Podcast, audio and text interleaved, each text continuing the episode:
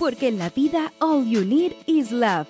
Majo Garrido y Aide Salgado te invitan a revisar el amor en el cine y la televisión. Películas y series que nos hacen suspirar, reír y llorar. Historias y personajes inolvidables. Aquí comienza Crazy Stupid Podcast. Hola, hola Crazy Lover, ¿cómo están? Muy bienvenidos a un nuevo capítulo slash mini episode. Estamos eh, saliendo con un capítulo excepcional eh, dedicado a una serie que nos ha robado el corazón desde hace bastante tiempo y que la semana pasada llegó a su fin me refiero, por supuesto, que a Yo Nunca o Never Have I Ever, esta increíble serie creada por nuestra Queen Mindy Collin, también eh, en coproducción con Lang Fisher, y que de verdad que es una de las series adolescentes eh, más completitas, diría yo, del último tiempo. Sé que muchos de ustedes también están bastante comprometidos con esta historia, la historia de Debbie, que es una adolescente eh, estadounidense, pero de, de origen de la India, que lidia con muchos problemas, algunos más importantes que otros, pero que nos entrega en un formato que mezcla, siento yo, las típicos desafíos eh, que hemos visto un millón de veces en series de adolescentes, como perder la virginidad, salir con el chico más guapo, tal vez que nos vaya bien en, el tema académico para irnos de la ciudad y todo ese tipo de cosas que siempre nos han mostrado, pero que también lo van mezclando con eh, otras cosas un poco más profundas que tienen que ver, como por ejemplo con lidiar con los duelos, con el tema de... Em, la identificación por las etnias, la representación, la verdad que no solamente con el personaje central de Debbie que está protagonizado por eh, la actriz eh, Mitreyi eh, sino que también por todo el elenco que cada uno de los personajes durante las temporadas fueron agarrando bastante fuerza. Em, esta serie lamentablemente ha llegado a su fin esta semana, así que la vamos a estar revisando. En esta oportunidad, como ya notaron, voy a estar yo solita porque Aide me pegó un telefonazo y me dijo, por favor, ayúdame, que está un poco atareada esta semana. Entonces, em, ninguna de las dos queríamos que nos quedáramos sin capítulo, así que eh, me van a estar escuchando en solitario, pero voy a aprovechar la instancia para desahogarme y poder reaccionar a todas las cosas que me hizo sentir el final, esta temporada final y el final de Yo Nunca. Así que quédense por ahí muy atentos porque vamos a estar ahí desarrollando y reaccionando, y lo digo en plural porque recogimos todos sus comentarios que nos dejaron en nuestras redes sociales, que les estuvimos preguntando qué les había parecido esta temporada y qué les había parecido el final.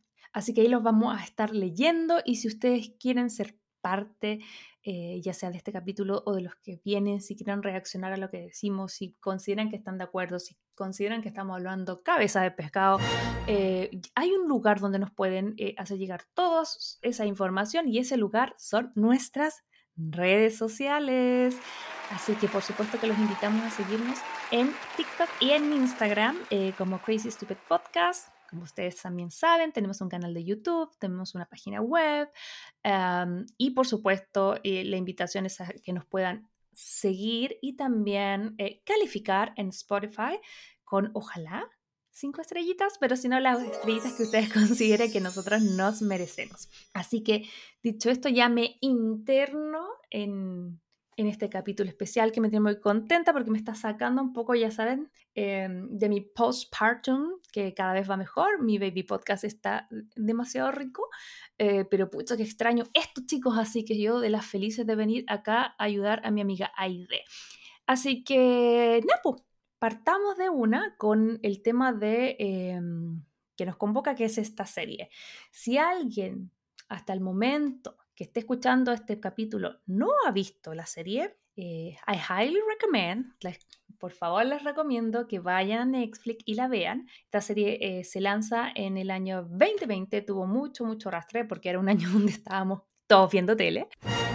Y tiene cuatro temporadas y como les puedo decir a grandes rasgos, eh, es la historia, es un coming of age, que ustedes dirán, bueno, este, este podcast no es de amor, sí, es verdad, eh, toca amor, amor adolescente, pero en general, en general la serie sobre cómo crecer. Y es la historia de Debbie, que es Matreyi Ramishnan, una adolescente estadounidense de origen indio que vive en Sherman Oaks, que tiene como objetivo ingresar a Princeton eh, y que además como todo adolescente quiere ser popular, tener el novio perfecto, ustedes ya saben, ese tipo de cosas que todo el mundo quiere y no todo el mundo puede tener.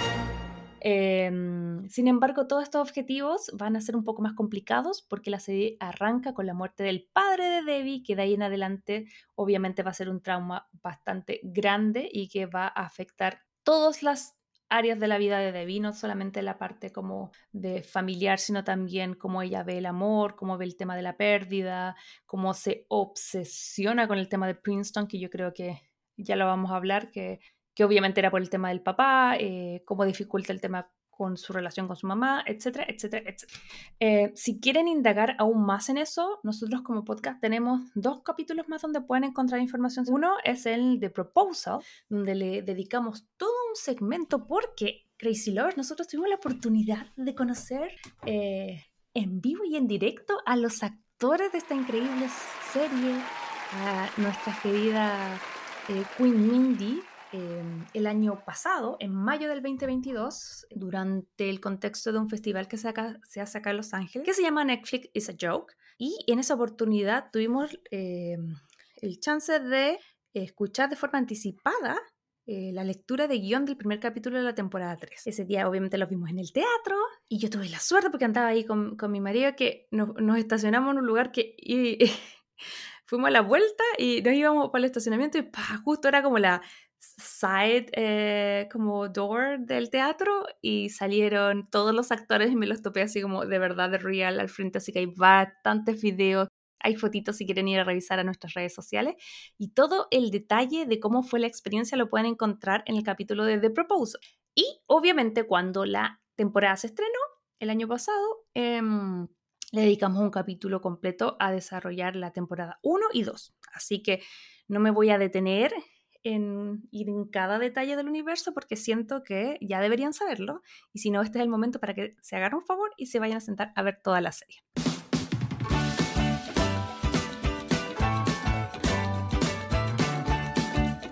Hablemos de romcom. Antes de, de comentarles lo que me pareció, quiero detenerme en las razones de por qué me gusta tanto esta serie. Siento yo que de verdad es como una serie que tiene, por lo menos desde mi perspectiva, eh, una mirada refrescante como de, de las series juveniles, porque siento que no son los tipos, pese a que son nerd, y eso es como la base, que Mindy Kaling nadie puede negar que esto es muy autobiográfico, que Mindy Kaling es Debbie, pero Debbie es una versión de cómo le gustaría haber sido a Mindy Kaling. Tiene como, ella confesó que tiene como esas cosas, muchas de las cosas que pasan acá tienen que ver con su vida personal. Por otro lado, ella dice que Debbie es la versión como más arrojada, más valiente, más terapiada más yenceta, supongo yo, de, de ella. Y además tiene como, no sé, como que siento que el cast eh, está súper bien hecho, como que no solamente los eh, personajes están bien escritos, sino que los actores son bastante increíbles. La misma, eh, la misma Maitreyi, que todo el mundo sabe que ella salió de un casting masivo abierto. Eh, cuando se aprueba Yo Nunca, eh, la Mindy decidió poner un flyer en su Instagram haciendo un llamado abierto y ella llegó, la Matrey es eh, canadiense, eh, así que fue al casting, eh, entró sin ningún pituto, sin nada y logró, este es su primer personaje en el mundo de la actuación y lo hizo increíble, yo creo que ella es una súper buena comediante y logra algo muy importante en esta serie que tiene que ver con que Debbie es igualmente amada como diosa. Está tan bien escrito que uno obviamente quiere uno quiere a Debbie, pero también la mitad de la, de la serie uno está como, pero Debbie, ¿cómo hiciste eso? Como que te da un cringe, como que te da una rabia, como que toma unas decisiones terribles y yo creo que refleja mucho, mucho lo que es la adolescencia donde uno todo el rato está tomando decisiones terribles. Así que no, de lujo, de verdad, de verdad, de verdad que es una joyita. Y ahora en esta temporada 4 yo creo que no decepcionó y estoy tan feliz porque siento que no me decepcionó Succession y no me decepcionó yo nunca. Eh, aplausos. Han sido dos series increíbles que han terminado en el último tiempo. Y esta serie lo hizo súper bien, porque obviamente todos acá queremos discutir y saber eh, qué nos pareció, con quién se quedó débil, pero eso lo voy a dejar para el final porque quiero que escuchen todo el capítulo.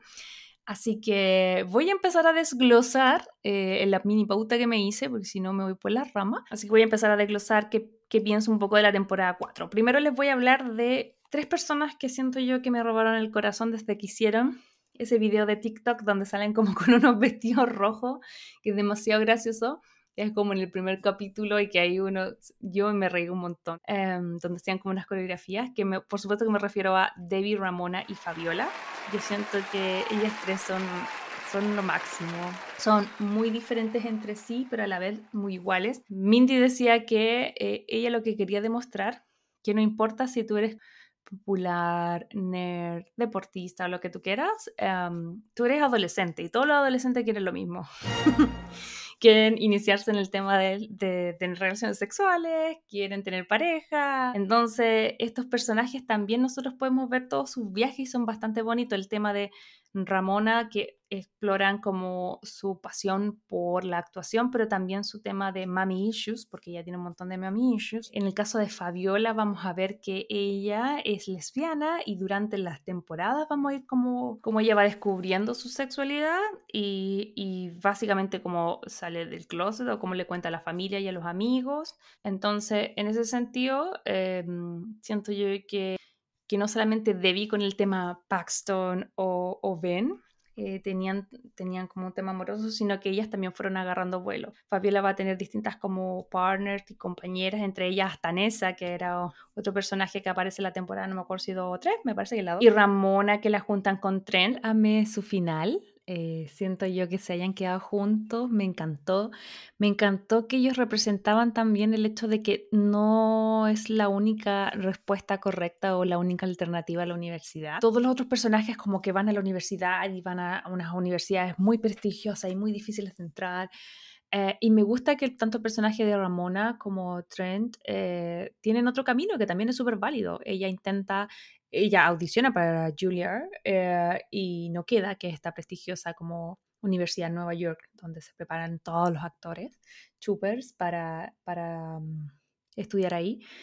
Y eh, no queda, entonces ella decide como súper valientemente, eh, de hecho yo pensé cuando lo dijo que la iban a sacar como la actriz, pero no, igual la dejaron más tiempo, que es como retirarse antes del colegio y empezar a buscar, porque como están aquí mismo, están en LA, Sherman Oaks, chicos, es como una, una comuna. Está en Sino, Sherman Oaks, es como hacia el norte de LA, como camino a Calabazas, un poquito antes. So, está aquí mismo, básicamente. no es que tenga que cambiarse de ciudad ni nada, está en el barrio. Y, eh, entonces se dedica ya a empezar a ir a casting, cosas así, y, y de la mano de, de, Trent, que también tiene un viaje sí, un poco interesante en el sentido de como todos los demás tenían como proyectos y metas y él no la tenía, entonces como que lo único concreto y lo único valioso que él veía en su vida era la relación con, con Ramona y por eso decide pedirle matrimonio. Que obviamente la Ramona lo manda a, la punta del cerro, pues se friquea porque son muy chicos y, y, termina con él, pero finalmente solamente terminó con él porque le, le, asustó que le pidiera matrimonio, pero, pero sí, eran una pareja que se entienden, eh, que se quieren y que también te demuestran que no todos los caminos están, no todos los caminos exitosos en la vida van a Princeton, sino que todo, siento yo, que todos los caminos exitosos van donde tú tengas puesta la pasión y, y los, y los intereses, entonces eso fue bacano. Así que me gustó mucho como el final de ello, el, el final de Fabiola también me gustó.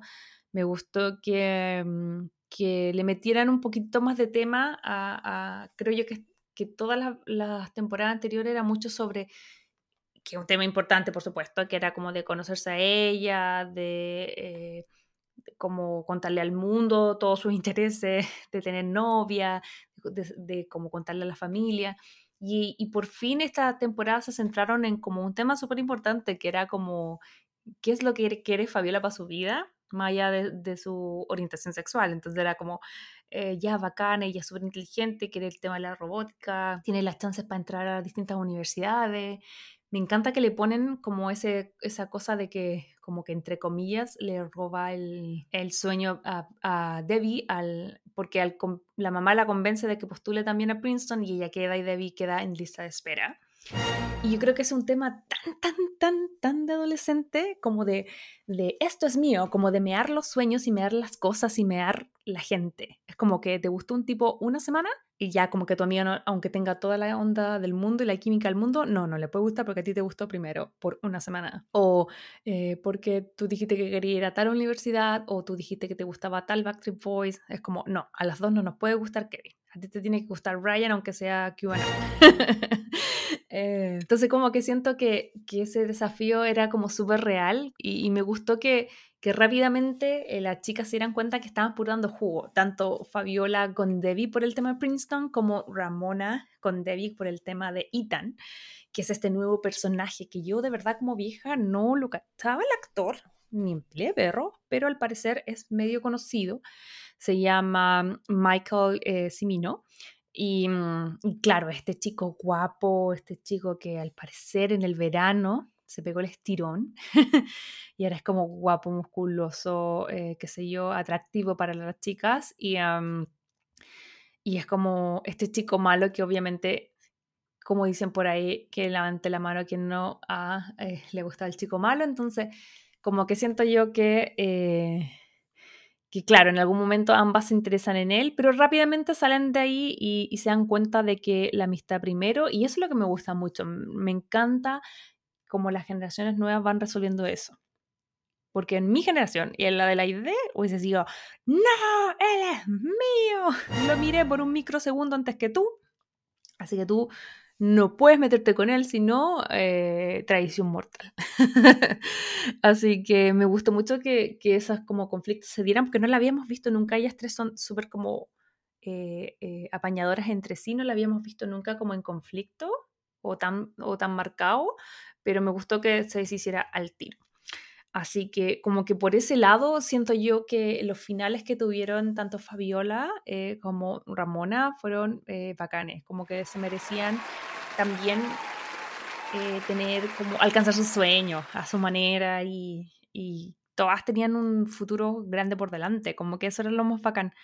A diferencia, no sé, como cuando uno ve a los chicos en Euforia o en otras series que es como todo, como que hay unos buenos, hay unos que son como así todos todos terribles y aquí son todos, todos, tú sabes que todo ello, todo este elenco, cuando vaya a la reunión eh, eh, de los 20 años de egresado, todo les fue bien.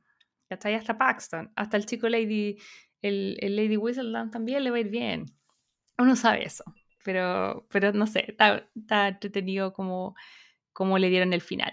Yo le estuve preguntando en redes sociales qué le habían parecido a usted y le voy a estar leyendo algunas cosas porque siento que, que no sé, como que a mucha gente le, le, gustó el final de esta amiga. Dice, por ejemplo, Petit-Kate dice, lindo, me encantan, son imperfectas, tan adolescentes y amigas entrañables. Eso es verdad, Petit, eso es verdad, porque yo creo que una de las cosas que tiene más entretenida esta serie, donde a Debbie te dan la querí, pero la mitad de la temporada te dan ganas de pegarle un chachazo. O sea, no la violencia, pero, pero en verdad te sacan de quicio, te dan cringe, las odiáis, pero las querí. Son imperfectas, ¿cachai? Como que siento que eso está súper bien plasmado tanto por la escritura como por los actores. Cintia-Bajo Taz dice, excelente cierre, cada una tenía que cumplir su ciclo. Es verdad, Cintia, eso es lo que estábamos hablando recién, como que eh, me gustó que no solo se centraron en el tema de Debbie, eh, su vida amorosa y Debbie como su tema con el duelo y la muerte, sino que también se abrieron a los, cierres de otros personajes. Eh, Rumi-Paz dice, me encantó el final, lloré y fui feliz. Oh, yo, yo debo admitir que también veo unos lagrimones, pero ya les voy a contar dónde. Susana Manríquez Villegas dice, encontré que el cierre fue hermoso, me emocioné en muchas partes.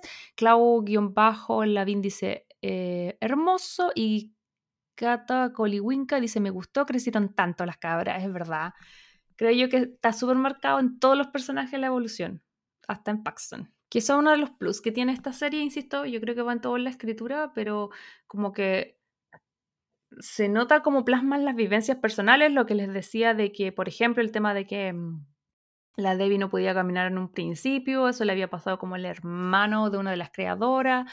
Eh, estaba leyendo que en el caso de Mindy Collin, ella perdió a su mamá, que también era médico, igual que la mamá de Debbie, eh, que falleció de cáncer hace unos años atrás, ella ya estaba, era más grande, estaba en la universidad, me parece. O, no, se le da exacta, pero no, no fue en su adolescencia. Eh, y dice que básicamente la idea del duelo fue lo que a ella le, le quedó dando vuelta y fue como una de las génesis de esta serie. Entonces yo siento que eso se, entiende y se traspasa, como que la experiencia de los creadores está como... Todo el mundo sabe que Debbie es Mindy. y de hecho todo el mundo sabe que Debbie es como la precuela de Mindy en Mindy Project. Pero en fin, avanzando. Ah, mira, Kika-Sepul dice, me gustó el final, Trent una joya y agradecida de Ethan. Hui, hui. eh, Yeval dice, me encantó el lindo cierre con los aprendizajes y metas de cada una. Atención guion bajo temprana guion bajo SM dice, muy bien, me gustó mucho el final de Eleanor trabajando con su novio. ¿Viste lo que decíamos? Porque siento que hay distintas alternativas. Anyway, pero siguiendo, eso no fue el único como eh, cierre de ciclo y final, sino que también estuvo el tema de la familia, que yo siento que eh, tuvo como dos aristas, obviamente está como la parte como graciosa que está llevada con Patty la abuela, que la amé, una favorita de esta casa, siento que Patty se merece todos los minos del mundo. Eh, qué rico que encontró el amor, la compañía. En su caso, para ella era importante casarse. Así que bacán. Eh, y amé. Eh, como que por ahí alguien me. Lo voy a buscar, por ahí tengo ese posteo, pero me encantó cuando yo les pregunté qué, le había, qué les había pasado con, con el final de la abuela. Y Gaby Pessoa dice: Bien, pero pensé que el polor era un chanta y no. Ah, acá está el que andaba buscando. Anto.collado dice Pillina, el sueño de llegar a la adultez solvente. Es verdad, porque todos vamos a llegar, o la gran mayoría llegaremos en condiciones paupérrimas a la, a la vejez. Y la viejita había comprado acciones en Napo. estaba forrada la viejita, así que bacán. Em, ¿Qué más? Fran Balmaceda H dice, buena excusa para ver bailar a Debbie Kamala y que todos se juntaran. Yo igual creo que sí, yo siento que las, las bodas y los matrimonios siempre son una excusa para juntar a todos los personajes y si esto se trataba de una familia de origen de la India, o sea, no podía no haber un baile. Y me encantó ver cómo la actriz, de hecho hay un par de videos en YouTube de ellas ensayando, me gustó mucho esa parte. Y atención, guion bajo temprana, guion bajo SM dice, se lo merecía Patty. Es verdad. Porque, eh, claro, en, la parte familiar, la, abuelita termina casada con un, con un, gringo que al principio sospechaban que podía estársela eh, jodiendo, eh, pero al final no era, estaban comprando una propiedad. Camila lo único que hace es como tratar de fijarse en la abuela para evitar pensar en la propuesta de trabajo que le habían hecho para cambiarse a Baltimore. Y yo creo que lo más lindo y lo más esperado no fue lo más innovador, porque obvio que todos queríamos que ella encontrara pareja, eh, pero fue bonito verlo, fue el final que tuvo la mamá de Debbie, que, fue bacán porque ella también, como les decía antes, parte del tema del duelo desde una vereda bien difícil, que es que, que básicamente eh, eh, enfrentar la, la, maternidad, esta vez sola, con una hija adolescente que evidentemente está con rabia, con pena y que te culpa de todo. Entonces, fácil no la tenía. Entonces me gustó mucho cómo ella avanzó y tanto ella como Debbie. Porque si ustedes recuerdan, la mamá ya había tenido como otros amoríos, porque en esta, en esta temporada 4 nos dicen que ella como que tiene un, como que le empieza a gustar el papá de, de Margot, que es, que es otra chica que va en, esta en este colegio, que es la polola por un momento de Ben. bueno, en fin, la cosa es que agarra pinche. Eh, y eso ya le había pasado antes, le había pasado con un colega la temporada anterior y ya terminó dejándolo porque era algo que no es menor, que ya lo estuvimos viendo en el, en el capítulo de Spanglish, que es que tiene que ver con los hijos y lo difícil que es como darse segunda oportunidad en la vida, en el amor, cuando los, los hijos a lo mejor no apoyan esta relación o cuando tal vez puede significar, eh, qué sé yo, eh, algo que vaya en contra de ellos, no sé, pues si te tenés que cambiar de ciudad o cosas así, y de repente los hijos no los quieres mover de donde están, del colegio, de los amigos, o el simple hecho que acepten que los papás sigan con su vida, eso también es temazo. Entonces, siento que me encantó que ella encontrara el amor, porque, pero además de eso, que Debbie madurara y entendiera que no podía seguir pegada como en el tema de, su papá, que obviamente su mamá siempre lo iba a amar, pero que él ya no estaba y que al final ella se enojaba y se picaba y todo porque decía, ay, olvidaste a mi papá, olvidaste a mi papá. Pero claro, ella se iba a tomar sus cosas, iba a ir a Princeton o cualquier otra universidad y ahí iba a quedar la mamá sola. Y un tema que no es menor, que pasa constantemente. Eh, yo lo he visto en mucha gente. Yo en mi vida tengo familiares y cosas que son, no sé, pues se quedaron viudos Em, se dedicaron a cuidar los hijos, los hijos crecieron, chavos se fueron y ahí están ahora de viejitos, ¿cachai? Solo. Entonces, em, así es la vida, es como, obviamente uno no te puedes quedar como con tu mamá para siempre solo porque perdió su pareja, pero, pero la Debbie siento que estaba en una actitud muy inmadura y amé que se diera cuenta y que ahora apoyara y quisiera todas las cosas porque al final los papás no querían estar juntos porque no querían como molestar a las hijas, que obviamente se llevaban mal, porque obviamente que Debbie, siempre con su bocota, había hecho muchas cosas para ganarse la enemistad de Marco. Eh, pero ambas logran solucionarlo y, están ahí para su papá y al final como que insinúan que ellos se van a quedar juntos, entonces eso estuvo bonito. Y, la actriz tiene una, mm, una, escena particularmente linda que tiene que ver cuando se saca el collar, eh, eh, que era como como que siento que no es que dejé ir, pero siento que move on con respecto al papá de la Debbie. Em, y, yo creo que a ustedes también les gustó esa escena porque también nos llegaron mensajitos. Por ejemplo, Callita Herrera dice, me gustó porque al final de la primera temporada recién ella tiró las cenizas de su esposo y ahora al sacarse el collar se desprendió de algo y también creció. Toda la razón, Callita. yo creo que todos nos dimos cuenta de ese detalle y es muy bonito ver que ella mereció una segunda oportunidad. Chris-Petit Marionette dice, la amo, muy representada porque soy mamá de un adolescente. Imagino, ¿ah? No quiero ni saber cuando Baby Podcast sea adolescente, pero complicado, complicado. Pero en fin, yo creo que, que todo ese final de la familia eh, fue bastante lindo y como que cerró redondito. Ya, y obviamente eh, tenemos que ir al final más esperado, que tiene que ver con el final como amoroso. Que todos estuvimos los últimos cuatro años, Team Paxton, Team Ben. Obviamente con esto voy a revelar con quién se queda, que ya todos ustedes saben eh, que ella se va a quedar con Ben. ¡Aplausos! ¡Ah! Pero eh, antes de eh, entrar ahí, quiero hacer un cierre con respecto al tema de Paxton. Me encantó el cierre que tuvo con Debbie. siento yo que, que me identificó un montón eh, amo esta serie, me identifico un montón con el hecho, no sé si le ha pasado a ustedes, Crazy Lover, que los problemas que eran la vida, chicos, pero la vida eh, pasa el siguiente año y no significan nada. Como que yo siento que Debbie estaba dispuesta a darlo todo, a pelearse con todo el mundo por Paxton, y el próximo año era como, ah, ahí está Paxton, como, como, ah, como, que, como que me encanta cómo refleja esa época de la vida que en verdad es así. De verdad, entre un año y otro ya las cosas pueden no importar tanto. Y, y me encantan las frases que se dijeron, como, como que rescato eh, primero que él le pidiera disculpas por decirle como, onda, voy a estar contigo cuando te ames, que ouch, y que fue mala onda, pero necesario.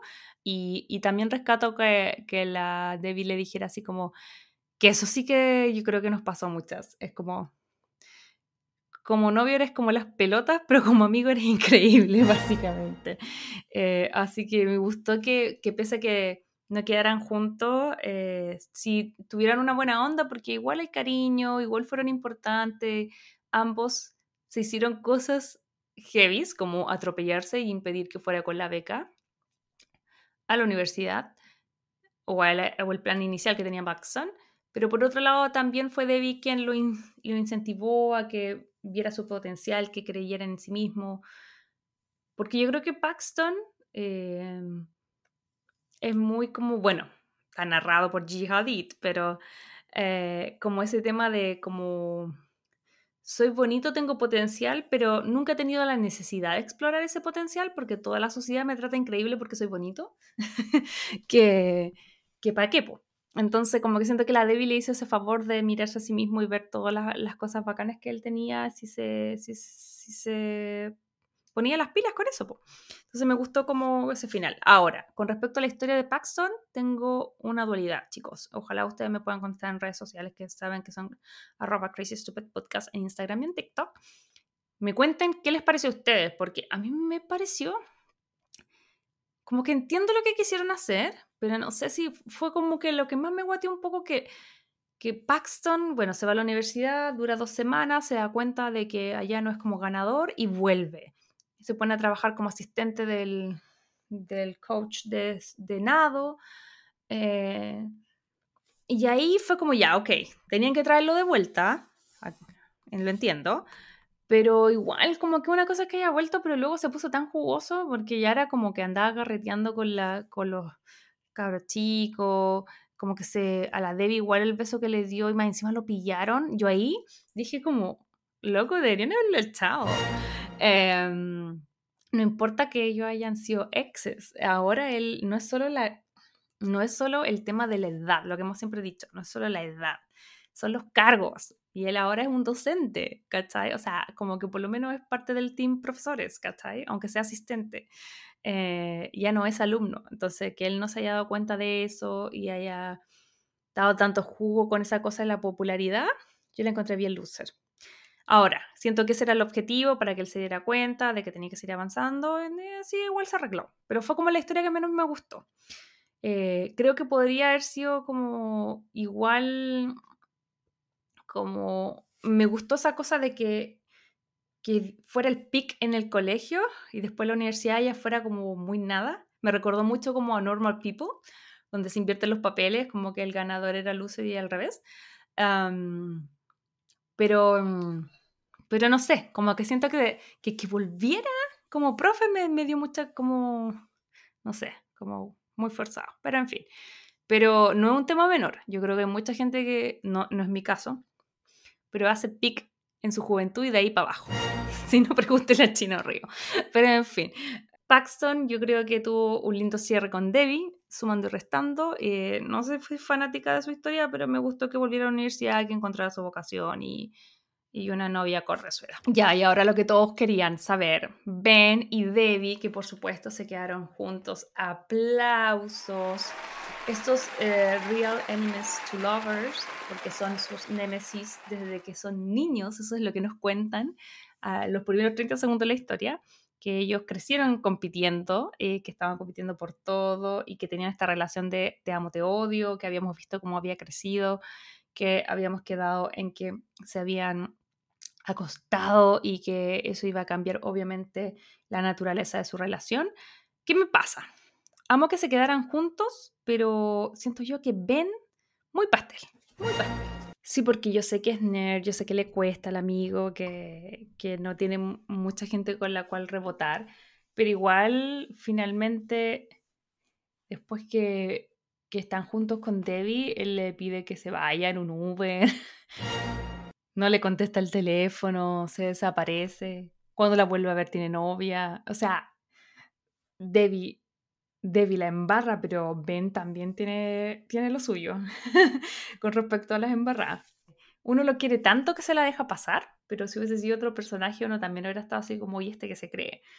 Pero, como yo toda la vida fui Team Ben y siempre supe que se iba a quedar con Ben, eh, no sé, era como obvio que no, no se iba a quedar con Paxton. Eh, nada, me encantó que, que se dieran ese final de que se quedaran juntos, pero que no fuera tan fácil. Que además eh, ven, cuando finalmente Debbie quiere decirle, Ben le cuenta que se va a ir a hacer como un internship o una práctica en el verano a Nueva York, entonces va a pasar todo ese verano separado. Y, y, y, no podía ser un final de comedia romántica eh, o de amor sin eh, como un viaje, una corrida. Pues y ven, obviamente, pesca un avión, se va de Nueva York a LA, va corriendo, llega al, al, matrimonio de la abuela y llega a contarle frente a todo el mundo que la ama. Y yo, aplausos, por favor, porque además esa escena cuando se van en el scooter. Eh, los dos juntos y se dan una oportunidad, de verdad que estuvo súper lindo. Y sí, me encantó el final de ellos. Siento que es un por ahora quedaron juntos, son súper jóvenes para decir Ever After, eh, pero yo creo que tienen posibilidades porque, bueno, no sé, no es mi caso y si hay algún crazy lover que sí sea su caso, por favor, háganmelo saber.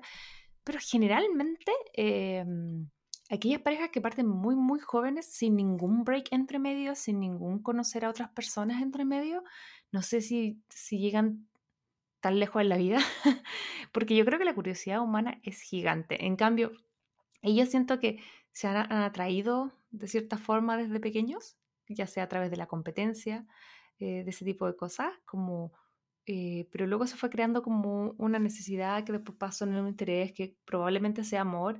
Eh, y el hecho de que ambos hayan tenido otras parejas y todo, porque digámoslo, Debbie comió bien. Recordemos que no solamente tuvo Paxton, también tuvo a Se llamaba, el que era hijo de la amiga del mamá. Eh, esta, esta, temporada tuvo a Ethan. So, eh, lo mismo Ben. Ben salió con Anissa, salió con Margot. So, eso fue bueno, siento yo, porque no es como, ah, nos conocimos desde pequeños y es mi única pareja. siento que pueden llegar a tener em, como futuro. Y si no, yo creo que ya lo que están viviendo y, lo que nos muestran en la escena final, cuando ellos, ellos están juntos en el dormitorio, eh, y, tú puedes ver que, que, ya llevan un tiempo juntos, entonces eso está así como muy bien. Y ojo que ahí justo dicen una cosa así como, y eso es todo por ahora. Y yo así, ¡chan!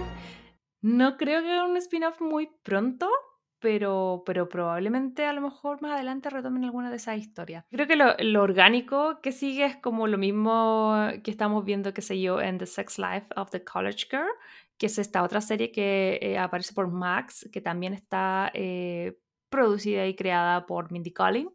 Eh, que yo creo que ahí cuenta como las aventuras de esta chica ya en los dorms cuando entran a la universidad, que yo creo que un poco donde dejan a, a, a Debbie y a Ben. Eh, pero Ray para la suma, a mí me encantó el final. Siento yo que siempre, eh, eh, esto es como el, siempre fue él, siempre fue Ben. Em, en algún momento yo sé que hay mucha gente que, que hinchaba por Paxton, pero yo creo que, que lo que tuvo Debbie con Paxton fue suficiente. Es como el mino rico, se lo comió, lo pasó bien, ahora son amiguis. Em, pero siempre fue Ben. Con, con Paxton tenían chispas y química, pero cosas en común eh, siempre fueron con Ben. Entonces, como que me encanta aquellos dos que se conocen tanto, que las familias se conocen, eh, no sé, hayan terminado juntos, creo, creo que era lo que tenía que ser. Y, y en general en esta serie me quedo súper feliz con el final, como les he ido detallando en este, en este capítulo, slash mini episodio, no sé qué va a quedar. Eh, fue bonito ver este viaje, fue interesante, nos llevó por emociones. Es una comedia, un coming of age, pero también tiene harto de drama. A mí se me cayeron un par de lagrimones más de alguna ocasión. Te deja pensando, pero tampoco te deja así como en el suelo.